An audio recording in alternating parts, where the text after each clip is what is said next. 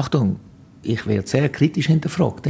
Aber kritisch, da gibt es immer kritisch, ist es zum Helfen oder ist es kritisch zum Anzählen? Und ich kann euch zu 1000 Prozent garantieren, dass nicht eine Sekunde kritisch hinterfragt ist zum Anzählen, sondern ist kritisch gefragt zum Helfen. Das sagt der FCB-Trainer Alex Frey zu seinem intensiven Austausch mit dem Verwaltungsrat und dem Präsident David Dage. Willkommen im Penalty-Podcast, sagt heute der Stefan Plattner. Der Basilisk Penalty Podcast. Präsentiert von der Elektro 3 AG. Ihre Partner für alle Elektroinstallationen in Basel und der Umgebung. elektro3.ch nach vielen enttäuschten Spielern und Fans, nach Pfiffkonzert, nach nicht genutzten Chancen, wenig Sieg zuletzt und einem riesen Goalie-Bock auch noch, kann man es ja vielleicht einmal noch versuchen, positiv zu drehen, auch wenn es vielleicht ein bisschen ironisch könnte herkommen. Hey, aber der FCB hat fünf Spiele hintereinander nicht mehr verloren. Der FCB hat in diesen fünf Spielen acht Goal geschossen. Der FCB hat sich seit letzter Woche um zwei Plätze in der Tabelle verbessert. Der FCB liegt bei einem Spiel weniger nicht weiter weg von Platz 2. Der FCB hat nur einen Punkt weniger als St. Gallen, als die Mannschaft, also, die man immer wieder loben Und der FCB kann im Europacup doch auch mit einem Unentschieden immerhin noch in die K.O.-Phase reinkommen von der Conference League.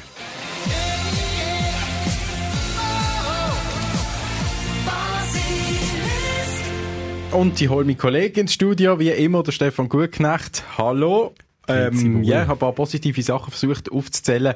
Gibt es Momente, wo du die auch äh, im Vordergrund siehst? Absolut, absolut. Also wenn ich an die Startphase denke vom letzten Spiel daheim in der Conference League, wenn ich an die Startphase denke von Winterthur, auch wie man dort ähm, zusammengejubelt hat, wie man aber auch andere Chancen rausgespielt hat, dann weitere Chancen und die Entwicklung zum Beispiel von einem Darian Malesch. Ich meine, im Sommer haben viele da verteufelt, haben gesagt, äh, der lenkt einfach nicht für den FCB und jetzt ist das der beste Scorer. Also von dem her, eben, in allen Sachen, die nicht funktionieren, ähm, denke ich, dürfen wir nicht überall den Teufel an die Wand malen. Ja, letzte Woche haben wir ja auch Gründe aufgezählt, warum der Alex Frey eben immer noch Trainer ist. Und das hat auch Reaktionen gegeben. Unter anderem hat es der Robi Van Kenobi geschrieben auf den sozialen Medien. Sehr guter Podcast, gratuliere. Ich vermisse aber das Thema Qualität. Verantwortung, Alex Frey, ja. Umsetzung, Spieler, ja, aber überspitzt formuliert. Wenn ich auf dem Feld stehe, kann Alex Frey sagen, was er will und ich kann mich bemühen, wie ich will. Ich bin einfach nicht gut genug. Also nehmen wir den Ball auf, Stefan. Unfassbare Qualität äh, hat die Mannschaft, hat man auch Anfang Saison gehört, vom FCB. Ja, ich stimme dem insofern zu, aber im anderen Sinn, so richtig fassen kann ich die Qualität nicht oder einordnen von den einzelnen Spielern. Was halt, glaub schon daran liegt, dass man halt eben immer die Off- und vor allem auch die Ups hat. Also wenn man an einen Liam Miller denkt, ist schon wirklich so ein Paradebeispiel auch, wo letzte Saison richtig stark ist und jetzt, äh, sage ich, das Positive ist, wenn er einmal den Ball nicht verliert. Wenn er einmal einem Gegner durchkommt, auch wenn dann vielleicht der Ball nicht ankommt, aber immerhin ist er mal durchgekommen, sind so Kleinigkeiten, die dann auffallen und das ist schon extrem. Ich meine, wir haben den Zeki Amduni, weiss ich noch, ähm, am Anfang von dieser Saison extrem gelobt auch, also das Zehn und das Neue, aber eben so, der nächste Schritt machen, das ist dann halt schon auch ein Punkt, wo es um Qualität geht. Ähm, kann nicht stagnieren, vor allem zum, zum Vorwärts. Ja, das sagt übrigens auch der Alex Frey. Es geht ja doch ein bisschen um junge Spieler auch. Eben, Amduni ist jung, wobei eben so jung eben auch nicht mehr. Zekiri ist auch nicht mehr so jung mit 23. Und Doi ist auch, ich glaube, 22 dort umeinander, dass er sich nicht mehr auf die junge Talente jung spünt. Und der Alex Frey nimmt die auch ein bisschen in Pflicht. Hören wir. Das ist mir dann schon auch zu einfach, immer, immer auf, auf die jungen Spieler äh, zu, äh, zu verweisen. Ich glaube, je mehr Spiel du in dabei hast als junger Spieler, desto mehr solltest du ähm, einen gewissen Erfahrungswert bekommen. Und das ja nicht nur durchs Spielen, sondern eben auch die Ereignisse, die du gehabt hast. Aber es ist nicht eine Entschuldigung immer das Alter. Es geht aufs Alter bezogen manchmal gewisse Erklärungen, aber es ist zu einfach immer darauf hinzuweisen als jung als Erklärung. Finde ich wirklich interessant, was er da sagt. Und vor allem, wenn man Andi Zekiri zum Beispiel schaut, ich finde, das ist wirklich ein gutes Beispiel. Ähm, auch Ereignis. Das ist ja das, hat der, der Philipp Kaufmann gesagt, Erfahrung ist nicht immer nur das Alter, sondern auch, was ein Jungen erlebt hat. In Bezug auf den Arnau Gommers hat er das gesagt. Aber der Andi Zekiri, der ist letzte Saison in der Bundesliga gewesen, ist, hat ein Jahr gespielt, am Anfang sehr viel bei Augsburg, nicht viel Goal gemacht, und hat am Schluss nicht mehr so gespielt.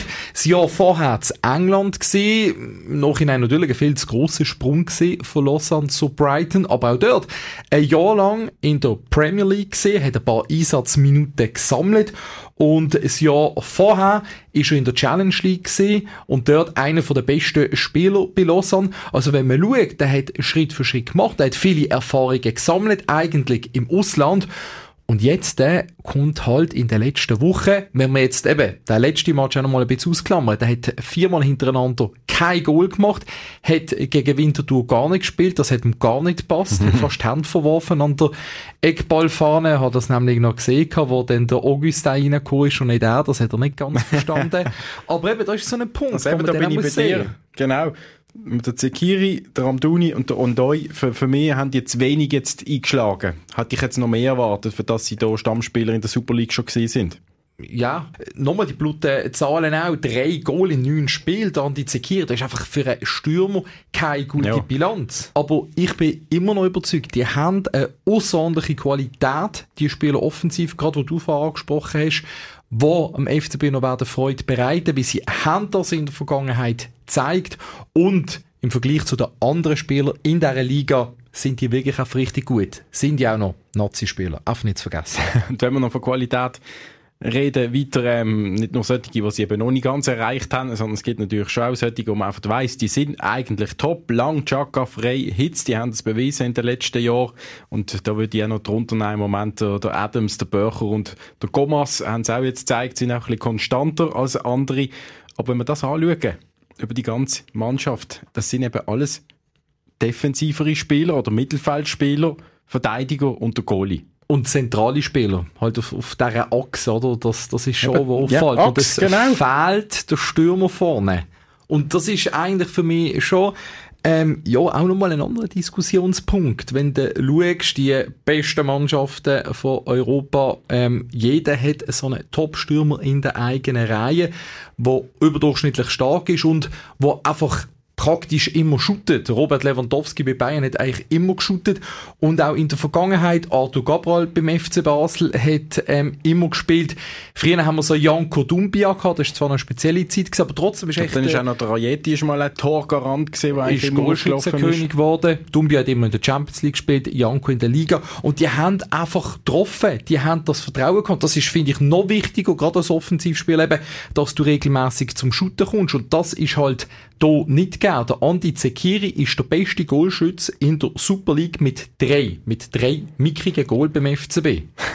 also, das, das, das ist für mich ein Punkt, wo halt dann auch ein Problem ist, dass man dort vorne zum diesen Ansprüchen gerecht zu werden, schon Kevin Augustin, Andi Zekiri, Bradley Fink eigentlich zu viel hat und so zum Rotieren gezwungen ist und so aber halt nicht die mhm. konstanten Leistungen auch kannst erwarten von diesen Spielern, wenn du mit einem dort ganz vorne spielst. Also ist auch ein bisschen ein Problem, das sich der FCB selber eingebrockt hat, aus meiner Sicht jetzt. Also dort die Qualitätsfrage, die wir dort ein bisschen aufwerfen für den Sturm. Quantität ist dort vorne, halt nicht die dort Qualität. ist Quantität vor Qualität. Gut. Schließen wir das Thema hier ab mit der Qualität. Dankeschön für die Anregung aus äh, den sozialen Medien auf unserem äh, Podcast äh, Loser Zuhörer, oder wie man so schön Robi sagt. Vom Van Kenobi. Schön genau. Und wir haben die Woche auch noch so ein Side-Thema eigentlich aufgreifen, Stefan, und du hast das auch gemacht. Wir haben ja über die Liebli äh, Jäger beim FCB in den, den Zuschauerinnen und Zuschauern geredet und uns unterhalten, weil uns das auch aufgefallen ist, dass extrem viel mit Plakat abstehen, auch gerade nach dem Zürich-Match, Pfiff-Konzert und trotzdem haben die Spieler, sind sie fast genötigt worden, um noch Liebli äh, abgeben. Das, das ist komisch, oder? Also, nein, das ist nicht komisch, das geht einfach nicht. Geht nicht, ja. Nach so einem Match gegen den FC Zürich, wo einfach grausig schlecht war, da kann ich nicht verstehen, wenn Eltern das unterstützen. Und sogar selber arbeiten mit den also Kindern, Das finde ich noch schlimmer, wenn dann die Eltern dort sind mit dem Plakat und äh, das wollen. Und die Spieler dann vielleicht sogar, ich bin überzeugt, irgendeine Seite, oh, da gibt's Liebling nicht, der ist arrogant. Eben, das ist ein Problem, genau. Das haben aber andere Vereine, Bundesliga, Ajax, Genau, das ist dort noch stärker aufgekommen. Ajax hat dann gesagt, man verbietet es, ähm, die Schilder ins, äh, ins Stadion zu bringen. Darmstadt, äh, zweite Bundesliga, gesagt, äh, die Spieler haben gesagt, wir, wir wollen nicht mehr, wir geben keine Liebling mehr an dem Match vor der Hand ab. Finde ich auch übertrieben. Also ich finde, ja. Verbot finde ich immer ein bisschen übertrieben, aber ich finde, so ein bisschen gesunder Menschenverstand ein bisschen walten lassen. Ja, und wir haben mal noch die Woche wissen vom Darian Malisch, wie er die Situation beurteilt, wie er das sieht. Ähm, ich nehme schon wahr, äh, dass, dass, dass die Fans sich erfreut haben, wenn wir ihnen die Liblis geben. Und äh, ja, ich probiere so viel wie möglich äh, meine Liblis verschenken.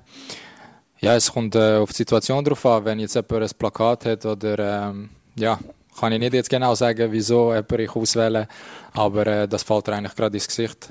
Also ähm, und dann entscheidest du einfach vom freien Lauf her. Das also Darian Malisch, der sich dazu äußert. Der FCB selber als Club hat nichts wollen, äh, konkret dazu sagen. Man beobachtet die Situation einmal. Ähm, es gäbe Kontingentenart, aber auch ein Verbot sei im Moment kein Thema. Merci Stefan für deine Eindrücke auch und deine Analyse wie jede Woche. Danke dir. Einer, der sein Liebling auch sicher schon verschenkt hat, ist der Basler Fußballprofi, der Tim Klose. Tim, in England tätig bei Bristol City. Wann hast du dein letzte Liebling am Fan gegeben nach einem Match? Ähm, beim letzten Heimspiel, so viel ich mich mag erinnern. Deine gestürmt? Ja, sie stehen halt immer mit den Plakaten oder die kleinen beim Eingang oder also beim Ausgangstunnel oder Eingangstunnel, je nachdem, wie du das anschauen willst. Und wie, wie ist es bei euch? Ähm, eben, musst du jeden Match eins abgeben, fast ein Liebling, oder tust du da sagen, ich gebe einmal eins pro Monat? Also wie handhabst du das? Ja, das ist je nachdem, wie ich das möchte. Also eigentlich ist es so, dass jedes Team oder jede Mannschaft hat ein Kontingent an freien Trikots, wo du kannst weggeben und dann den Rest musst du dann zahlen. Also wie viel Mal hast du noch eins gezahlt, denn, weil du jetzt dein Kontingent ausgeschöpft hast? Ah, schon ein paar Mal. Aber das ist, äh, das ist okay, also machst du es ja gern. Und dass die irgendwann, oder dass die irgendwann nervt, oder, äh, oder nimmst du das nicht, nicht wahr, dass es bei euch auch zunimmt und einfach auch quasi nach, einer, nach einem schlechten Match einfach alle nur noch auf die Liebe aus sind? Ja, das ist halt so, ja. Das ist ein bisschen Trend worden, aber es ist ja nicht dramatisch. Äh, das Fragen darf man ja, es ist jetzt auch nicht unhöflich. Also doch, es gibt manchmal auch Leute, die ein bisschen unhöflich fragen, aber wenn einer mir höflich fragt, dann äh, bin ich eigentlich schon gern bereit, äh, ein Trikot zu geben. Ja, beliebt ist äh, nicht nur dein Liebling äh, bei Bristol City natürlich, sondern auch im Sherdan Shakiri seine Liebling immer wieder. Tim, im Monat ist die WM. Der Shakiri trainiert bei Lugano mit. Fünf Wochen kein äh, Match jetzt, weil seine Saison in den USA schon zu Ende ist. Ähm, ja, ich habe da meine Zweifel. Kommt das gut? Ja, ich habe mal ganz äh, etwas Ähnliches gehabt, wo ich, ich weiß gar nicht, wo ich gesehen bin. Ich glaube, Wolfsburg oder bei Nürnberg und dann ist die Saison schon fertig und ich habe mich fit halten und bin dann auch beim FCB gegangen, eine Woche mittrainieren, bevor ich dann in die Nazi gegangen bin. Äh, das ist natürlich nicht, also ja, fünf Wochen, vier, äh, eine Woche ist natürlich nicht schwierig zu vergleichen, aber man kann es schon machen, auch ohne Matchpraxis. Ich glaube, Matchpraxis wird ein bisschen überbewertet für meine äh, für meinen Geschmack. Spielpraxis, glaube ich, braucht er nicht unbedingt. Ich glaube, wenn er dann wieder in einem Spiel ist, dann geht es irgendwie so 10 Minuten, 15 Minuten und dann ist er wieder drin. Äh, für das ist er ein guter oder zu guter Spieler, dass er sich da wird aus, der, aus der Bahn bringen lässt. Also Tim Klose meint, das könnte schon anhauen. Der Sherdan Shakiri selber sagt das natürlich auch. Wir hören da schnell, was er diese Woche gesagt hat. Jeder fragt mich, äh, ja, du spielst keine Spiele hier. Ähm, äh, äh, für mich ist wichtig, dass ich einfach fit bleibe, dass ich gut trainiere, dass ich, äh, ja, dass der Motor äh, immer wieder läuft und das ist das Ziel hier.